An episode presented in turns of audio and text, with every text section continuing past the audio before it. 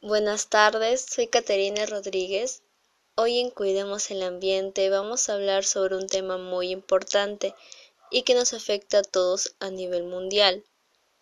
Hablamos sobre la contaminación del aire. En este episodio hablaremos sobre las acciones que podemos hacer para disminuir los efectos de esa problemática hacia nuestra salud y el ambiente.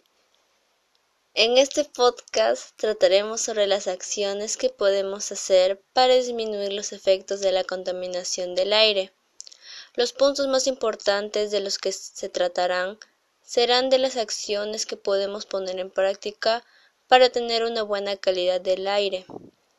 Por ejemplo, usar bicicletas y si la distancia es más corta, caminar, cuidar las áreas verdes y crear otras, no quemar la basura y sacar a tiempo sus desechos del hogar.